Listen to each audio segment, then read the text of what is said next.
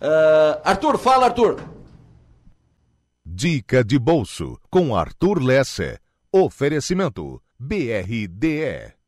Nessa última edição do ano do Dica de Bolso, eu vou deixar uma provocação para você passar o verão agora, virada de ano, pensando um pouco. Tem um livro muito conceituado no mercado financeiro e entre os estudiosos de investimentos. Ele é de 1975, escrito por Charles Ellis, e o nome do livro é Winning the Losers Gaming, que significa ganhando o jogo dos perdedores. Qual que é o jogo dos perdedores? Investimento. Sim, você ouviu certo, não confundir as palavras. Investir é um jogo de perder, é um jogo de perdedor.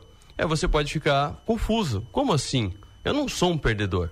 Então eu não vou investir. Ou melhor, eu estou investindo para perder? Não, não é isso. Mas você vai perder, porque todo mundo perde.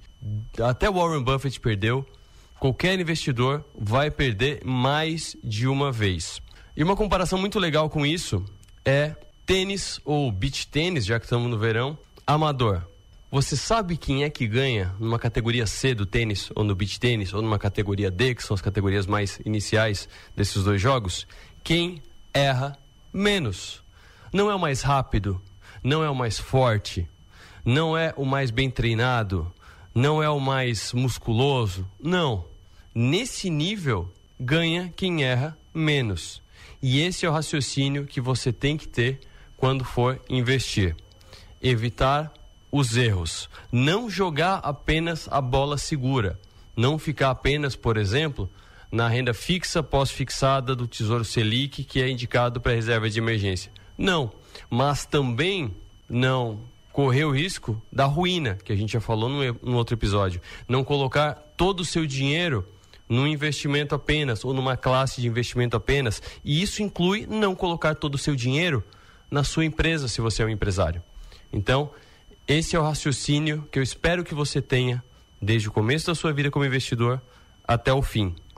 Você vai errar, todo mundo erra, então mitigue, reduza os erros e faça com que cada erro que acontecer tenha um impacto pequeno na sua vida financeira. Como? Primeira coisa, diversificação. Tipos diferentes de investimento.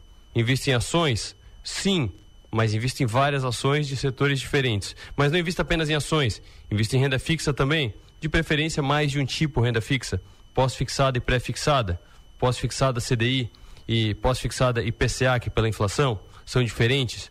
Invista também em fundos imobiliários para ter uma renda recorrente, em vários tipos, shopping de um lado, laje logística, laje corporativa de outro, galpão logístico de outro, três tipos de serviços diferentes. Invista parte do seu dinheiro no exterior também, de preferência na Bolsa Americana, porque se der algum problema gigantesco no Brasil, que todos os setores sejam afetados, você terá parte do seu capital lá. O quanto em cada investimento é algo que você tem que analisar com calma, mas tenha isso em mente sempre que você for pensar em investimento.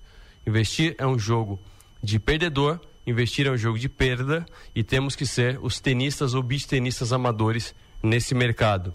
Vamos ganhar errando menos bom fim de ano, feliz Natal, feliz ano novo. Em 2023 a gente conversa mais aqui no programa de Loressa com mais dicas de bolso e também, é claro, nos 60 minutos.